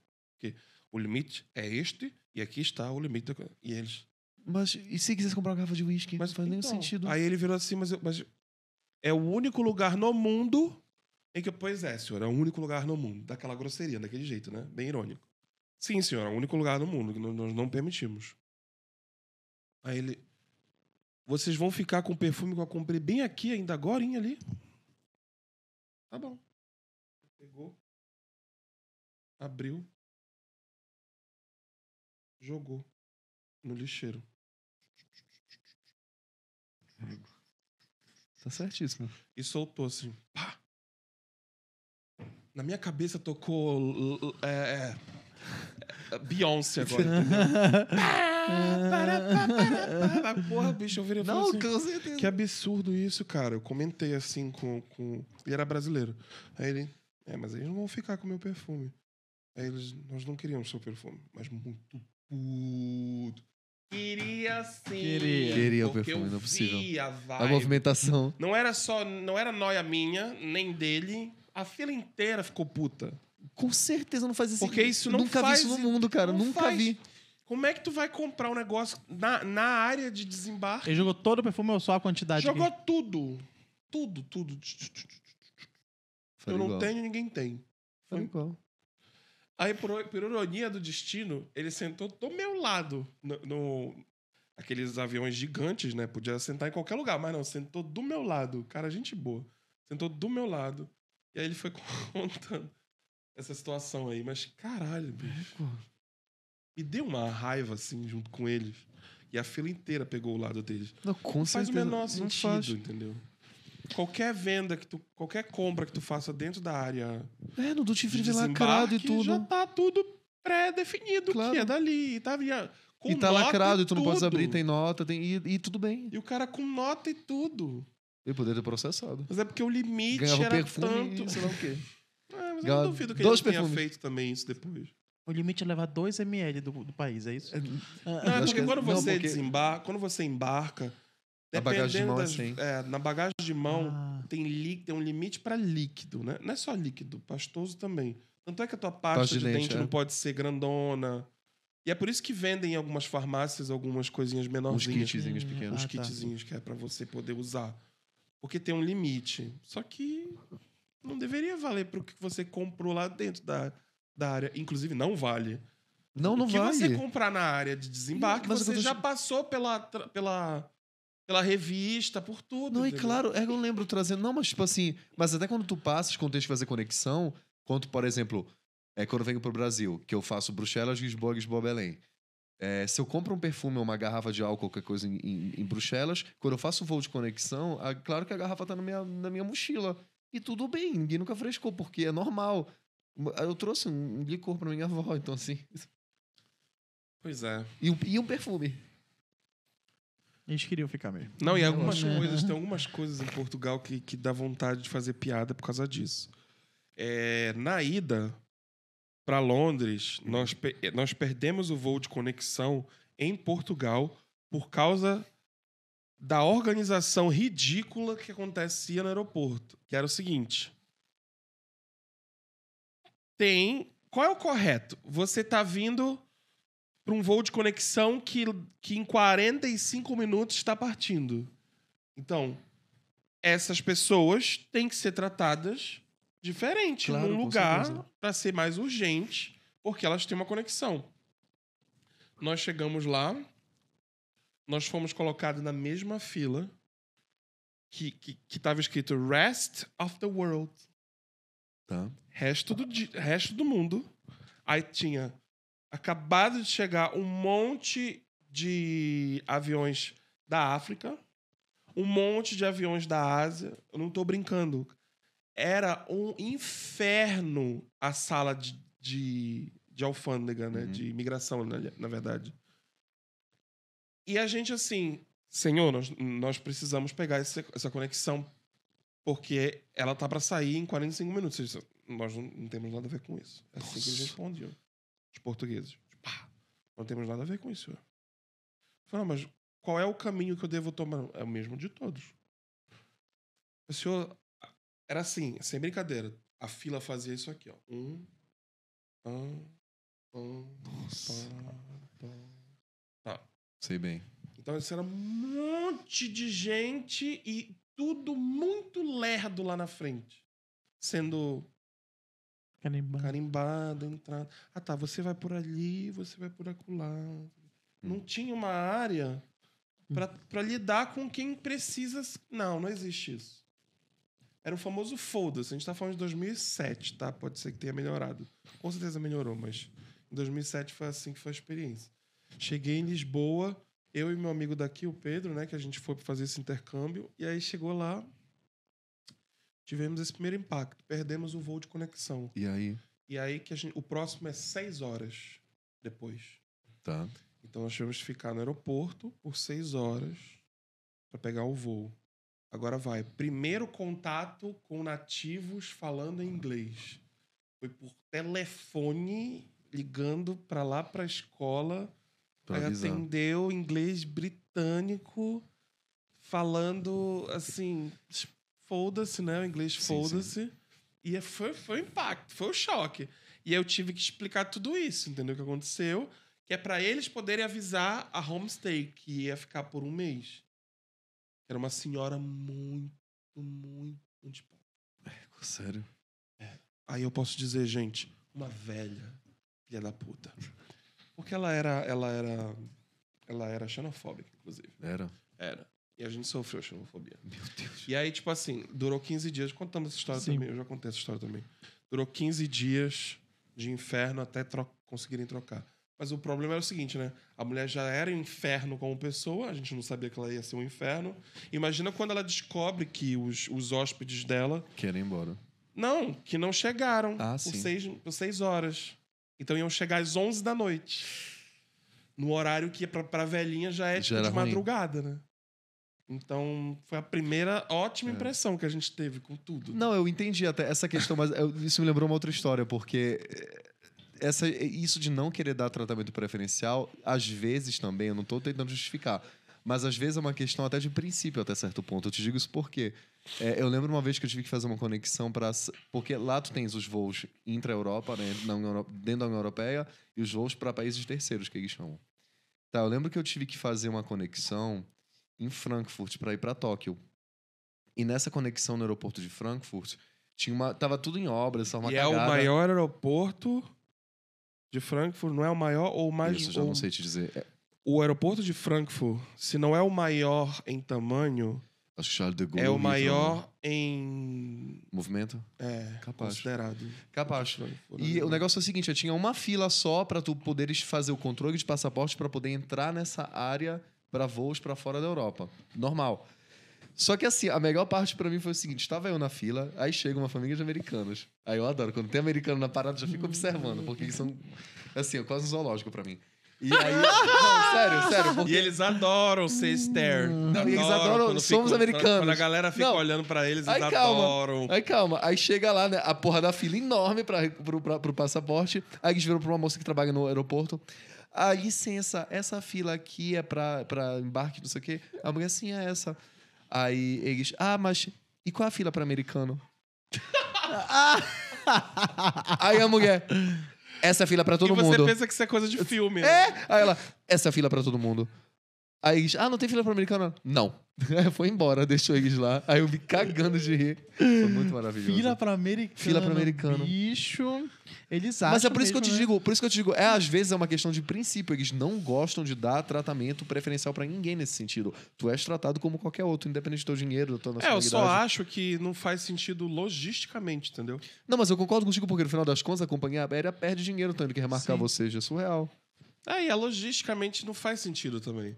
Porque mas é, não tinha é um grupo de pessoas que tá ali atrapalhando que poderia não estar ali. mas senão não não tinha está passaporte ali. português, não. Nessa época, não. Hum. O passaporte português eu só tirei em 2012. Ah, saquei. Inclusive, eu preciso atualizar. Atualiza então. Passaporte e identidade. Identidade, né? Mas eu tô esperando Eu também... também vou contar as minhas experiências. Aí eu fui no aeroporto de Oteiro. Aí eu ia pegar um voo pra Mas, Mosqueiro. mas, amigo, desculpa, mas perrengue é perrengue em qualquer, Em qualquer lugar. lugar, isso é verdade. Com certeza, mano. Não, já aconteceram assim, às vezes, às vezes tu. Por isso que tu, sempre quando tu faz essas viagens assim, tu tens que te informar muito, porque Tá, às vezes é tu que estás educando a pessoa. Eu, já teve vezes que eles queriam exigir pra mim documento que eu não precisava. Eu falo, cara, mas eu moro na Bélgica. Ano passado, quando eu vi, é, ah, mas você precisa de PCR. Na época eu não precisava. Eu falei, cara, mas eu moro na Bélgica. Não, mas você precisa de PCR. Eu falo, não, quem mora na Bélgica não precisa de PCR. Não, porque precisa, porque precisa. Fiquei batendo boca no balcão da companhia. Aí eu, aí eu falei, moço, cheque. Pode checar. Aí ele checou, ah, você tem razão. Aí eu, tchau, boa viagem. É, muito É, acontece muito isso, muito, muito, muito. E eu sou chato pra essas coisas. Quando eu sei que eu tô certo, ih, sai de perto. eu sou bem teimoso nesse sentido. Mas aí tu, tu foste pra Holanda, não é isso? Eu não. Tu não foste pra Holanda. Não, pra Tá, Bélgica. pra Bélgica, né? Não, mas é porque tu falaste de Holanda. É, ele né, falou em. Holanda e eu É. me confundi. É, Eu fiquei. Eu Mas- fiquei com Holanda. Mas então, aprendeu holandês. Não, pô, é, eu estudei dois anos de holandês, porque assim. Mas a ordem cronológica era essa, depois do francês? O próximo idioma que você tentou aprender Não, foi o a- alemão ou foi o... Aqui em Belém eu cheguei a fazer um tempo alemão e italiano. E, mas eu nunca terminei nenhum dos dois. Aí quando eu me mudei pra Europa, eu cheguei a fazer depois que eu me mudei pra Bruxelas. Eu fiz um tempo holandês, porque era de graça, porque na verdade a. Bom, eu não vou entrar no mérito da questão, mas o governo belga é meio complicado. Tu tens uma, duas, três. Tu tens sete estruturas de governo paralelas, onde nenhuma tem supremacia sobre a outra. Então tens o governo federal, o governo das regiões e o governo das comunidades linguísticas. E cada um com seu parlamento, com seus secretários. É Interessante, É, não. Tem um videozinho legal, eu te coloco depois, tu pode pôr o link Mas eu aí. sei que tem rei Tem, tem um rei, e uma tem monarquia. príncipes. É uma monarquia parlamentarista. Sim. Tu tens o rei da Gente. Bélgica, o rei Felipe. Tem, tem E o tanto que o próximo, o filho mais velho Príncipes dele é uma filha, né? Então vai ser a próxima rainha belga, vai ser a rainha Elizabeth. Tem alguns países que tem. Na Holanda tem príncipes Sim. também.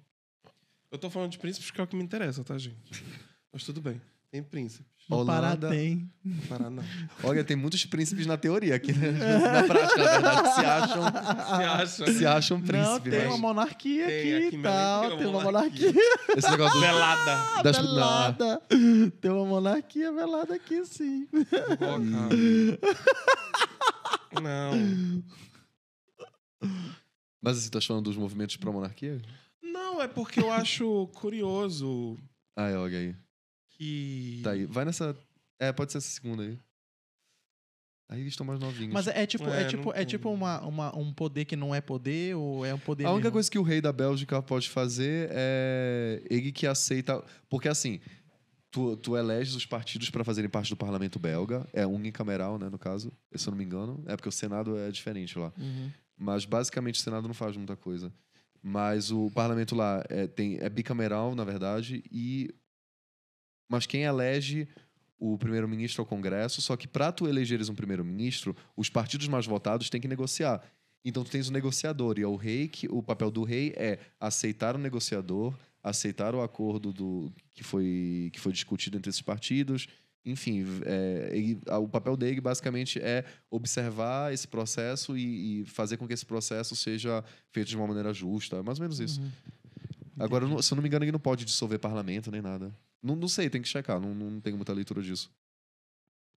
Então, É, mas- Como é que tu foi chegar no idioma holandês?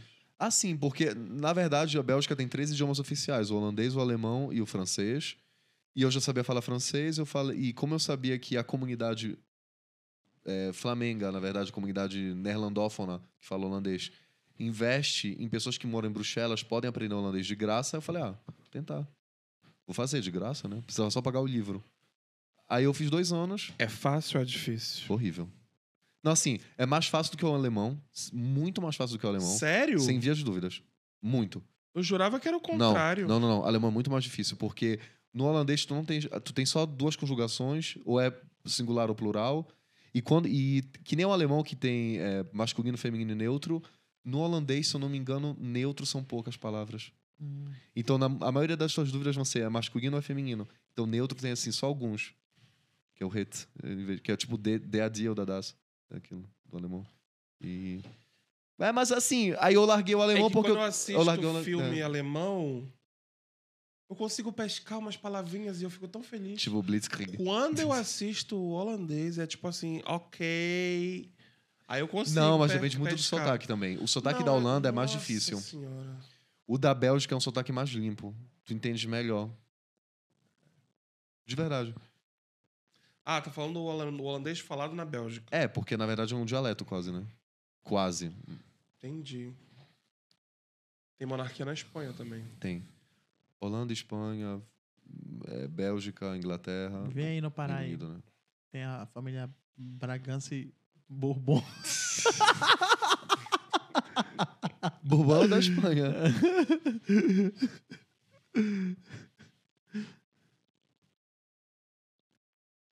Eu tava no TikTok um dia desses. Uhum. Aí eu achei um TikTok. Aí passou, apareceu um TikTok assim. Tá, mas vocês já viram a monarquia de, de tais países? E falaram os cinco países assim. Aí começaram a botar um monte de gente linda, assim. Tchuc, tchuc, tchuc, tchuc. Príncipes e princesas, príncipes e princesas, príncipes e princesas. Aí eu falei, meu Deus, que, que é isso? Que lugar é esse?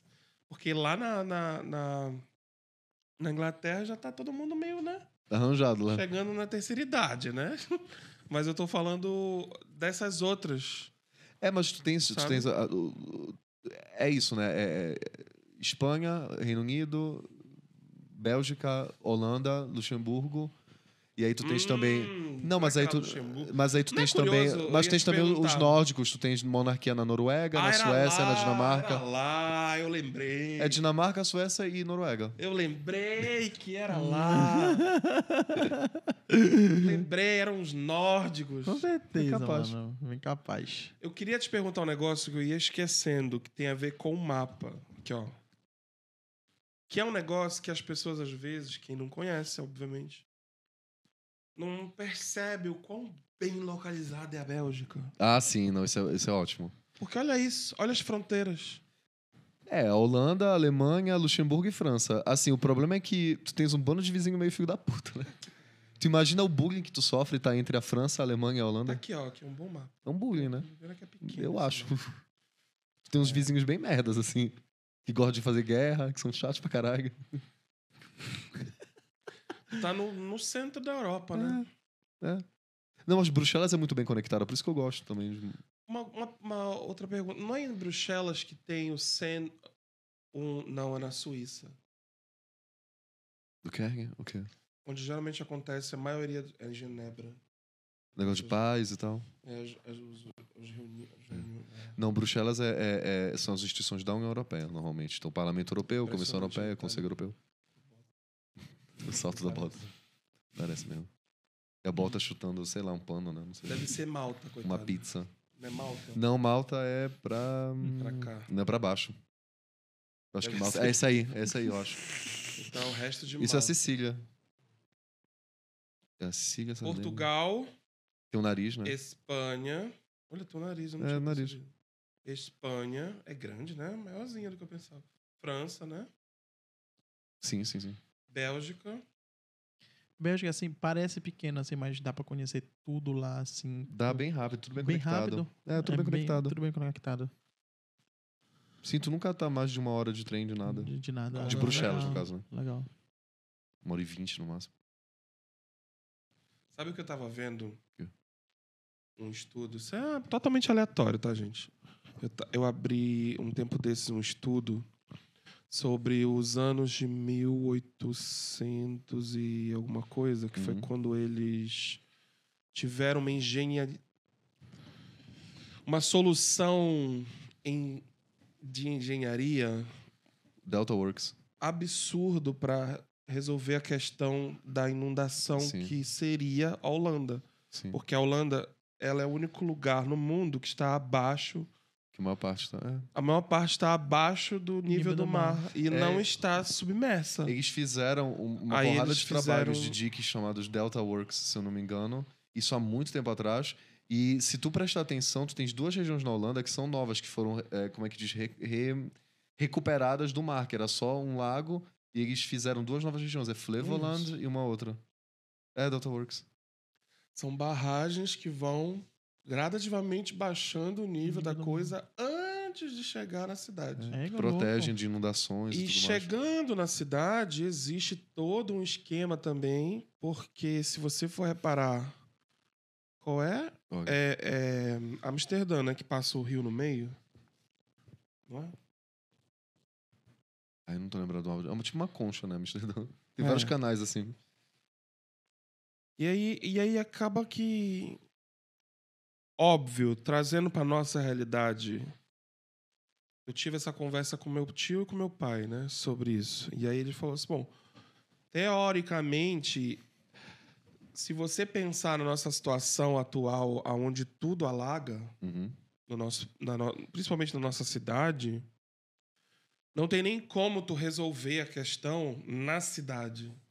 Você tem que ir pra Baía do Marajó. Tu ia ter que pegar essas baías, esses rios É. e descer o nível deles ao É. redor. Porque a questão de Belém, que, que alaga muito e, e, e gradativamente vai alagar mais, Deus é que ajude. ela tá. É, é que o formato geográfico dela é um buraco. Sim, Hum. abaixo do nível do mar. E aí fudeu, entendeu? Parece, e aí que, eu é, lembro parece que, é- que- é 25 centímetros ao nível do É. E aí do tu sabe né? o que eu fiquei mais Um impressionado? negócio bem, bem raso. O que eu fiquei mais impressionado é com o fato de que, tá, aí você pode zoar, zombar e falar, "Ah, mas a gente tá comparando Holanda com Belém. Mas, cara, isso começou em 19, 1800 e pouquinho. Não, 1930 e poucos. É, foi, foi início do século XX, eu acho. Meio século, sei 1930 e poucos. Eles começaram a construir para só em 1970 e poucos Terminar. eles conseguirem resolver o, o- o dito problema. É muito. É, isso aqui é interessante. Tem muitos desses investimentos a longo prazo, no- pensando no futuro. Eu não sei como é que tá. Estão tentando fazer uma coisa parecida no Lago de Veneza também, para evitar o- que Veneza afunde. Só que isso, enfim, política italiana, né? É, é outra história. É, lá vai ser complicado. Está sendo, né? Eu não sei como é que tá. Não sei se terminou, se. O prazo era que cinco avançando. anos, não era? Sei lá, mas eles queriam fazer umas barragens lá também pelo mesmo motivo. Mas o interessante da questão da Holanda é se tu achar isso que eu te falei da, dessas regiões que foram é, é, que foram construídas, eles fizeram duas novas regiões na Holanda que estavam debaixo d'água antigamente, que é esse Flevoland. É Flevoland e tem uma outra, esqueci o nome. Mas se tu pegar o mapa da Holanda, tu vai ver, são dois quadrados que tem no meio, assim, no, do, do, do- do lago grande que tem lá. Do lago, não sei se é um lago, uma enseada, sei lá. Porque baixou o nível lá. É. do lago. Pode pôr aqui, Holanda, mapa, não sei. Tá, vamos lá, abre aí. Aqui. Esse daqui. Sim. Sim, Ah, isso daí era surgiu. água. É, Era isso era água. Legal. Abre aqui, tem aqui o nome. São as duas que eu quero. São essas duas. É, daqui Flevoland, as duas. Ah, e detalhe. Também no, no vídeo que eu assisti, onde contava essa história sobre essa situação toda, eles também falaram sobre o fato de que, com isso, o, o, o solo ficou propício para um monte de coisa que Uhum. antes não era, entendeu? Devido a. É, o Enfim. problema das barragens foi mais a questão. Desculpa, foi mais a questão da, da troca de água, os animais marinhos, esse tipo de coisa que meio que afetou, mas. Dá, dá uma mega afetada, né? Não, claro, tudo basicamente, né? No ecossistema, com certeza. Interessante. É bem interessante. Caio está voltando para a Bélgica. Quarta-feira à noite. Quarta-feira à noite, ou seja, na verdade, como nós estamos em Tenant, em modo Tenant, É, eu não consigo calcular, gente. Caio, hoje, hoje, é, mais precisamente 9 de, mar, de março, Caio já está na Bélgica. Já, já, está, já estou. Já. Já Isso aqui é o holograma de 9, Caio. 9 de março, eu acho que eu tô numa viagem que eu ia até pra Londres, início de março. Olha aí. Caio não está nem na Bélgica, ele Não está tô, em tô Londres. E talvez ressaqueado porque era uma festa que eu vou no dia 5. Pronto. Na verdade, Caio está ressaqueado em uma festa em Londres. Ainda hoje, que a- dia 9. ainda, é, porque vocês é dia 9, né? Dia 5 é a festa. Como eu tenho mais de 30, a ressaca é tipo uma dengue. É. Então dia 9 faz sentido ainda tá de É, ressaca. Verdade. Como é que foi o. A... Quando tu volta pra cá, é- a tua sensação é a mesma que a minha? De que Em que sentido? se não fosse as pessoas, não tem muito incentivo de voltar? Ah, não, assim, eu venho todo ano.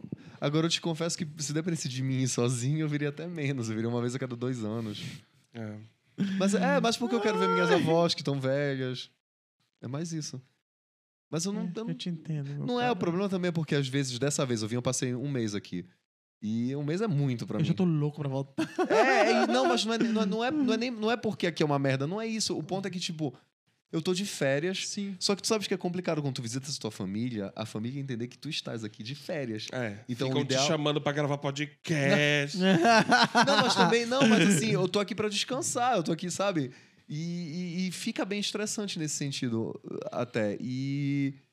Sim, aí essa, que essa tá questão do da mês. pandemia, né? Não, e essa questão. maneira, né? Não, e essa questão de passar um mês aqui. é, quando dá duas semanas, eu já tô de saco cheio sempre. Ah, eu já mas- quero voltar porque a minha vida é lá, minhas coisas estão lá. Sim, e sim. parece que eu tô parado no tempo. É meio. Me dá uma agonia, não sei. E às vezes até parece que eu voltei no tempo, porque aqui o povo tá acostumado com um Caio de 22 anos que se mudou.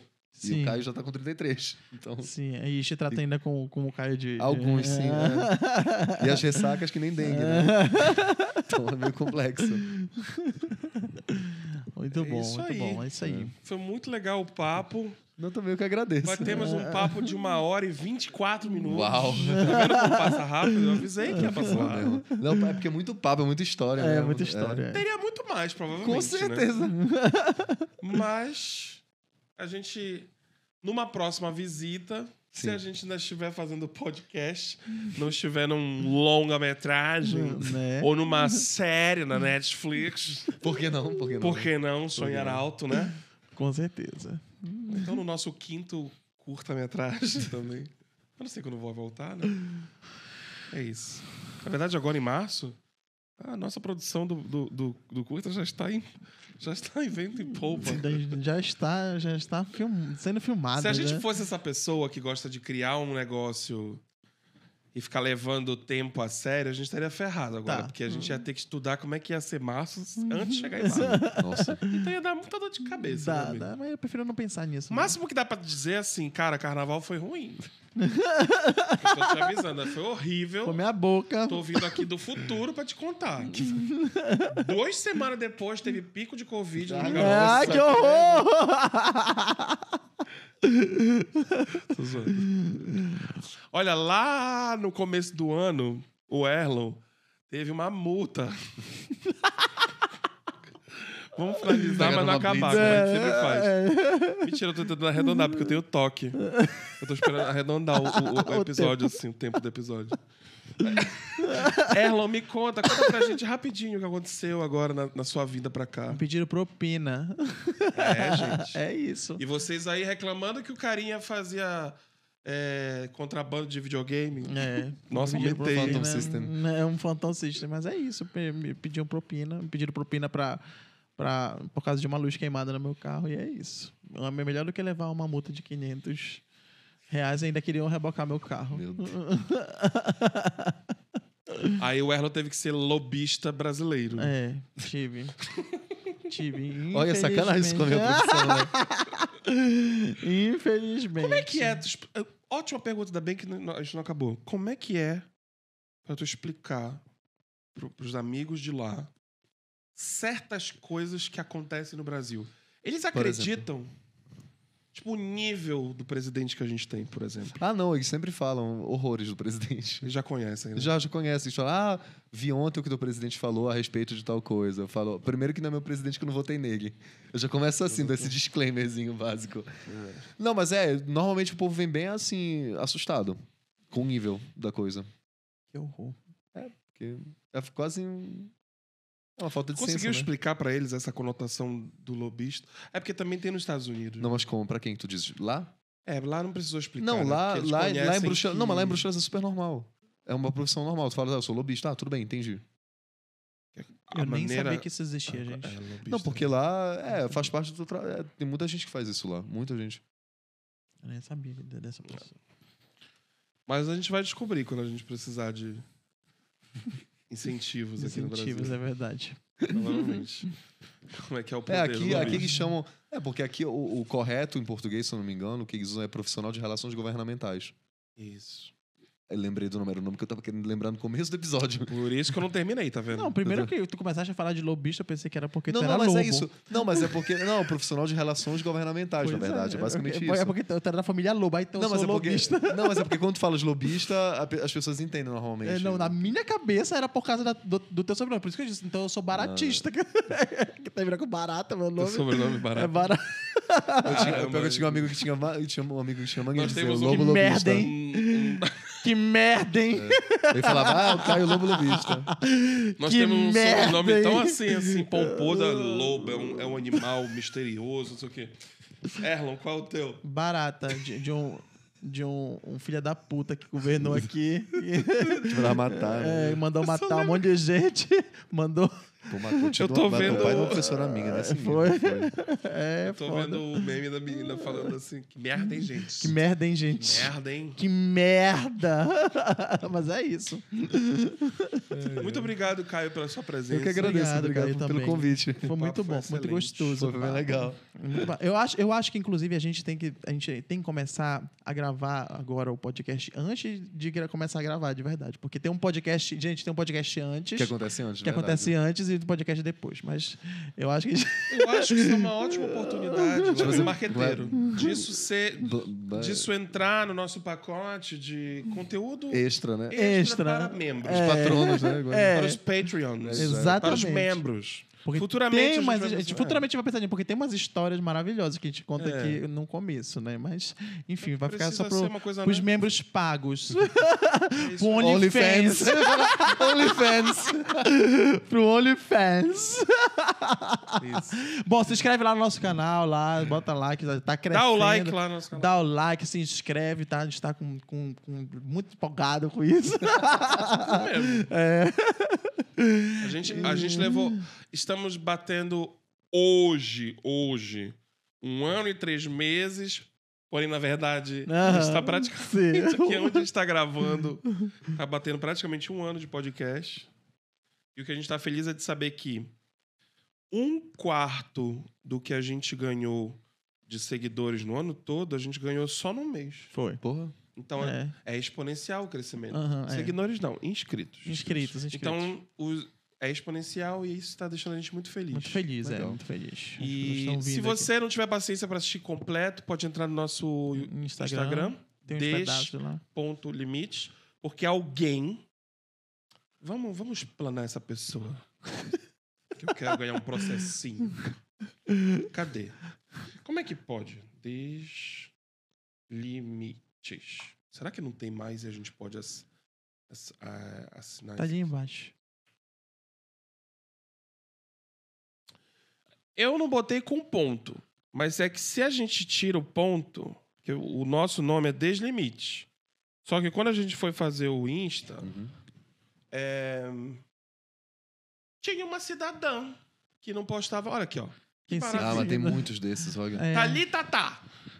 Aqui, ó. Que não tá, Aí né? olha o que ela faz. Que no caso ela não está. É. Vamos expor Thalita tá.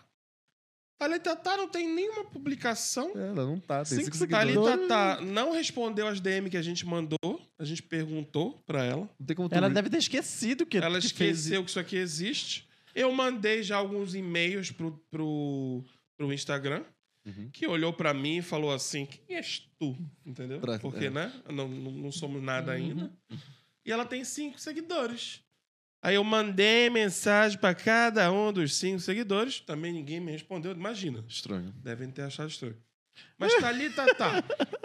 Vocês conhecem a Thalita? Tá? Me explica, Thalita tá, por que diabos tu tivesse a ideia de colocar esse nome aqui, que a gente quer saber? No teu Insta. Porque não faz a menor coerência, Pior, né? Thalita tá. Pra mim, a única, a única explicação lógica é que as pessoas começaram a pegar domínio pra vender. É, mas depois. isso faz muito mesmo. É, isso fazem faz muito muito. isso. Mas Deslimites era uma coisa muito de doido. Muito nicho, né? É, Muito doido. é. A gente queria um nome meio diferentão, né? Que as pessoas assim achassem realmente que não existe, porque não É, existe, não, não. mas que entendessem a, propós a proposta do podcast de primeira. E não é só o podcast, né? Justamente por isso que é Deslimite. Vai ser muito mais do que podcast, né? Com certeza. Muito obrigado. Muito Até obrigado, a próxima. valeu. Obrigado, eu que agradeço. Até a gente, próxima. também. Tchau.